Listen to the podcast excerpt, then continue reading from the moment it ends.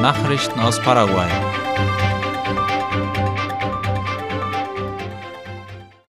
Die Deutsche Sparkassenstiftung und AfD wollen den Zugang zu Krediten für kleine und mittelständische Unternehmen fördern. Beide unterzeichneten heute laut Cinco Dias eine entsprechende Absichtserklärung. Demnach soll diesen Unternehmen der Zugang zu Finanzdienstleistungen erleichtert werden, damit sie finanziell gestärkt werden, heißt es. Mit inbegriffen sind die Sensibilisierung für die Bedeutung von Krediten und kontinuierliche Schulungen. Die Absichtserklärung wurde unterzeichnet von Jochen Honnöv von der Deutschen Sparkassenstiftung und der Präsidentin der AfD Teresa de Velilla. Die Deutsche Sparkassenstiftung ist eine Finanzgruppe, die Beratungsdienstleistungen erbringt für zweitrangige Banken, regionale Bausparkassen, Versicherungsgesellschaften und eine Vielzahl anderer Finanzdienstleistungsunternehmen. Die Regierung fördert den Sport auf kommunaler Ebene. Mit diesem Vorhaben schließt die Sportbehörde SNED in den Departementen Kooperationsabkommen ab. Die Regierung will für das Sportförderprogramm rund 3 Milliarden Guaraníes ausgeben. Damit sollen in den Kommunen Sportplätze gebaut werden. In diesem Sinne waren Vertreter der SNED in der vorigen Woche in Concepción, wie die staatliche Nachrichtenagentur IP Paraguay berichtet. Dort wurde ein Abkommen mit zwölf Städtchen unterzeichnet. Heute treffen sich Vertreter aus den städtischen Sportdirektionen von Presidente Ages in Villa Ages mit SNED-Vertretern für die Unterzeichnung des Sportförderabkommens.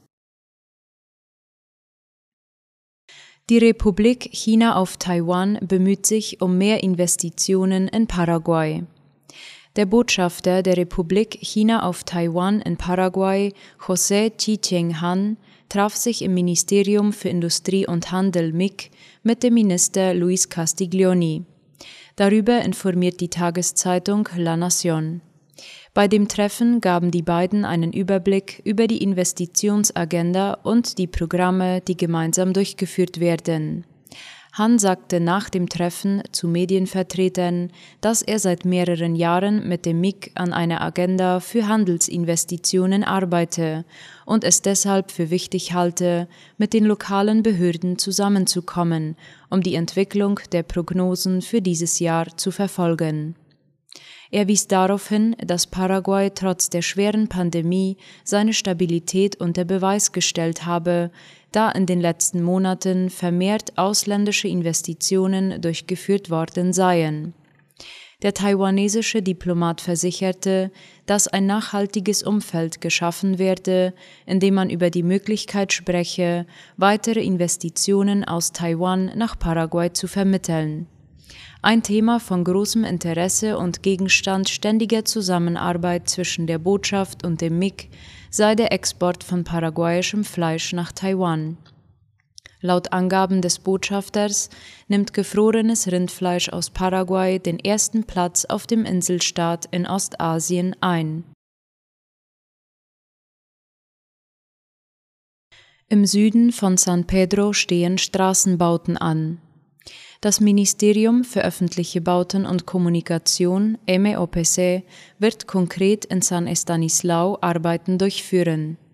Ein entsprechendes Abkommen haben im Sitz des Ministeriums des Bürgermeister Agustin Ovando und der MEOPC-Minister Arnoldo Vins unterzeichnet. Das gab die staatliche Nachrichtenagentur IP Paraguay bekannt. Demnach sollen in der bevölkerungsreichsten Stadt von San Pedro, San Estanislao, bestehende Straßen gepflastert und asphaltiert und die Kanalisation ausgebaut werden. San Estanislao liegt im Süden von San Pedro. Mitten durch das Zentrum des Distriktes führt die Fernstraße 3. Die Mehrheit der 57.000 Einwohner lebt von der Viehzucht und in der Landwirtschaft vor allem vom Yerba-Anbau. Die Bankschulden der Socha-Bauern werden auf 3,2 Milliarden US-Dollar geschätzt. Laut Angaben der Vereinigung von Sojabauern werden zahlreiche Sojabohnenproduzenten nicht in der Lage sein, die Pacht für die von ihnen bestellten Felder zu zahlen. Andere werden ihre Terminkontrakte nicht bezahlen können und der größte Teil wird nicht in der Lage sein, die Produktionskosten zu decken. Wie ABC Color den Minister für Landwirtschaft und Viehzucht Santiago Bertoni zitierte, befindet sich die Sojabohnenernte in der Endphase mit Erträgen um die 1000 Kilogramm pro Hektar. Einige würden noch weniger ernten, so der Minister. Bertoni erinnerte daran, dass die Regierung bereits im Voraus die entsprechenden Maßnahmen festgelegt hat, damit das Finanzsystem den Bedürfnissen gerecht werden kann, damit die landwirtschaftlichen Erzeuger weiterarbeiten können und die Wirtschaft nicht zum Erliegen kommt.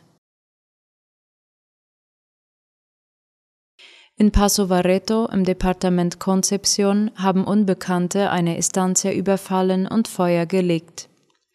Wie die Zeitung OI berichtet, drangen vier Fremde gestern früh in Tarnkleidung und schwer bewaffnet in den Betrieb Casal Cue ein. Dort setzten sie das Häuschen der Angestellten in Brand und sprachen eine Warnung an den Besitzer aus. Dieser solle auf das Abholzen von Wald und Sprühen von Pflanzenschutzmitteln verzichten, sagten die Räuber. Sie hinterließen weder ein Schreiben noch bekannten sie sich zu einer bestimmten Organisation. Die Estancia Casalque liegt bei Hugua Nyandu, das zum Distrikt Paso Barreto gehört und südöstlich von San Alfredo liegt. Der Betrieb ist auf den Namen Luis Fernando Vargas registriert. Notstand in Adiolas wegen Trockenheit und Bränden. Der Distrikt im Süden am Paraná wird seit einiger Zeit von Bränden heimgesucht, die nicht gelöscht werden können, wie die Zeitung OI heute schreibt. Gepaart mit den ausbleibenden Regenfällen ergibt das für die Bevölkerung eine Notsituation, die den Stadtrat als Anlass für die Notstandserklärung nahm. Der Stadtrat Carlos Duarte sagte dem Sender Monumental, die Feuer seien sowohl auf dem Land als auch im städtischen Gebiet. Man versuche sie einzudämmen und zu kontrollieren, aber es sei unmöglich, die Flammen zu löschen. Die Straßensperre vor der Remanzo-Brücke ist gestern Abend aufgelöst worden. Der neue Vorsitzende des Staatlichen Instituts für indigene Angelegenheiten INDI, Omar Pico, sagte im Interview mit Paraguay Noticias, die Demonstranten hätten die Einladung zu einem Dialog angenommen und danach die Straße geräumt. Der INDI-Vorsitzende kündigte an, heute würde es im Lopez-Palast ein Treffen mit Vertretern der Regierung und der indigenen Siedlungen geben, um zu erfahren, was das Anliegen der Demonstranten ist und welche Lösung es gibt. Den Grund für die Straßensperre nannte Pico nicht. Er schickte aber voraus, dass zu dem Treffen heute der politische Berater von Staatspräsident Abdo Benitez, Dani Centurion und Innenminister Arnaldo Giuzio kommen würden. In Asunción soll ein Wissenschaftsmuseum gebaut werden. Darüber informiert das Nachrichtenportal OI. Der Stadtrat von Asunción hat das Projekt als besonders unterstützenswert eingestuft. Das Wissenschaftsmuseum wird in seiner spanischen Abkürzung MUSI heißen. Es soll über 12.000 Quadratmeter Innenräume und 24.000 Quadratmeter Außenfläche verfügen. Unter anderem ist vorgesehen, dass das MUSI ein Planetarium enthält mit Raum für 150 Zuschauer. Die Initiative geht von der Stiftung Peary in Kalifornien aus. Hauptschwerpunkt des Museums sollen Naturwissenschaften sein und ihre Verbindungen zur Technologie, zum Ingenieurswesen und zu den Künsten. Nachrichten aus aller Welt.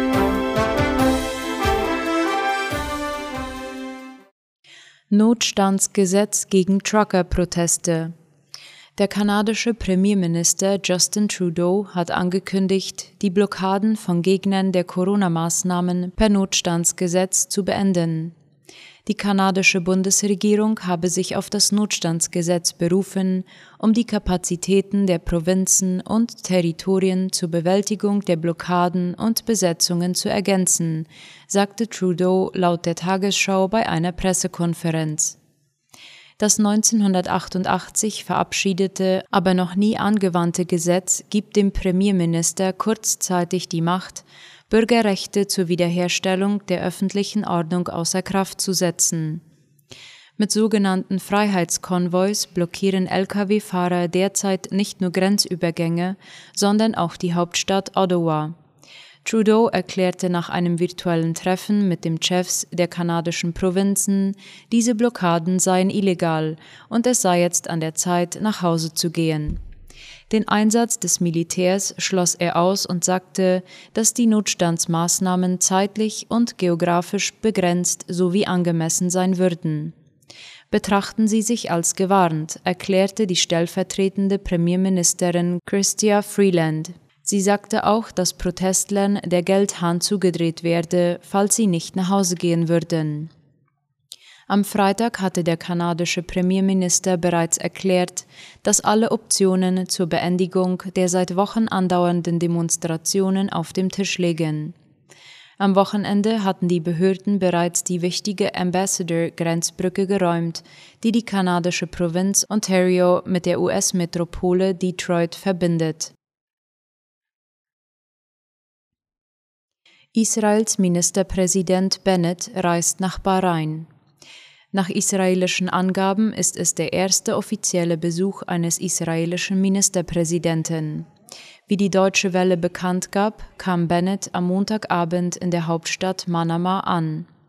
Der Regierungschef trifft heute den Kronprinzen und Ministerpräsidenten von Bahrain, Salman bin Hamad al-Khalifa. Ein Schwerpunkt der Gespräche würden Wirtschaftsthemen sein, vor allem Technologie und Innovation, hieß es.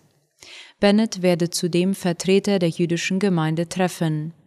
In diesen turbulenten Zeiten sei es wichtig, dass man von dieser Region eine Botschaft des guten Willens, der Zusammenarbeit und des Zusammenstehens bei gemeinsamen Herausforderungen aussende, sagte Bennett vor dem Abflug. Anfang Februar hatte der israelische Verteidigungsminister Benny Gantz in Bahrain bereits eine Verteidigungsvereinbarung unterzeichnet. Israels Außenminister Jair Lapid war im September nach Bahrain gereist und hatte dort mit seinem Amtskollegen Abdul Latif al-Sachani die israelische Botschaft im Land eröffnet. Israel hatte im September 2020 in Washington mit Bahrain und den Vereinigten Arabischen Emiraten Abkommen über die Aufnahme diplomatischer Beziehungen unterzeichnet. Die Länder bilden aber auch eine Allianz gegen den Iran. Bahrain hatte 2020 ebenso wie die Vereinigten Arabischen Emirate unter Vermittlung des damaligen US-Präsidenten Donald Trump diplomatische Beziehungen mit Israel aufgenommen. Sie waren damit die ersten arabischen Länder nach Ägypten 1979 und Jordanien 1994, die Israel als Staat anerkannten. Marokko und der Sudan taten es ihnen später gleich. Fotoserie mit Holocaust-Überlebenden geht ans Jüdische Museum. Der Kanzlerfotograf Konrad Rufus Müller lichtete Holocaust-Überlebende in Deutschland, Österreich und Israel ab. Die 41 Schwarz-Weiß-Fotografien schenkt er nun dem Jüdischen Museum Berlin. Rachel Oschiski, Jahrgang 1928, gehört zu den wenigen Menschen, die ihre Geschichte noch erzählen können. Sie ist eine der 25 Holocaust-Überlebenden, die der Fotograf Konrad Rufus Müller zusammen mit der österreichischen Journalistin Alexandra Fördel-Schmidt besuchte und fotografierte. Fördel-Schmidt arbeitete damals für die renominierte Süddeutsche Zeitung als Korrespondentin in Israel. Sie stellte den Kontakt zu den Holocaust-Überlebenden in Deutschland, Österreich und Israel her. So entstanden 41 Schwarz-Weiß-Fotografien, die Müller nun dem Jüdischen Museum Berlin schenkt. Konrad Rufus Müller ist ein Meister der Porträtfotografie, das zeigt auch diese Serie, so Hetty Berg, Direktorin des Museums, in einer Pressemitteilung. Die Fotografien nehmen vor allem die Gesichter und Hände in den Blick und versuchen, die Lebenserfahrung der Porträtierten nachzuspüren. Dadurch entsteht eine sehr dichte und beeindruckende Sammlung. Sie freue sich sehr, so Berg weiter, dass die Fotografien nun ins Museum kommen. Konrad Rufus Müller wurde in Deutschland bekannt, weil er deutsche Bundeskanzler wie Konrad Adenauer, Willy Brandt oder Helmut Kohl fotografierte. Und das stets analog, so arbeitet er bis heute. Die Idee zu dem Fotoprojekt kam ihm, als er einen Artikel der Journalistin Alexandra Fördel-Schmidt über einen Holocaust-Überlebenden las. Daraufhin schrieb er ihr eine E-Mail. Die beiden beschlossen, gemeinsam auf Reise zu gehen, um Überlebende zu treffen. Daraus entstand das Buch Unfassbare Wunder, das 2019 veröffentlicht wurde. Alexandra hat eine Stunde mit diesen Menschen geredet und ich habe mir in dieser Zeit einen Platz ausgesucht, wo ich denjenigen oder diejenige dann fotografisch porträtieren wollte, erzählte Müller der Deutschen Welle. Soweit die Abendnachrichten für heute am Dienstag. Auf Wiederhören.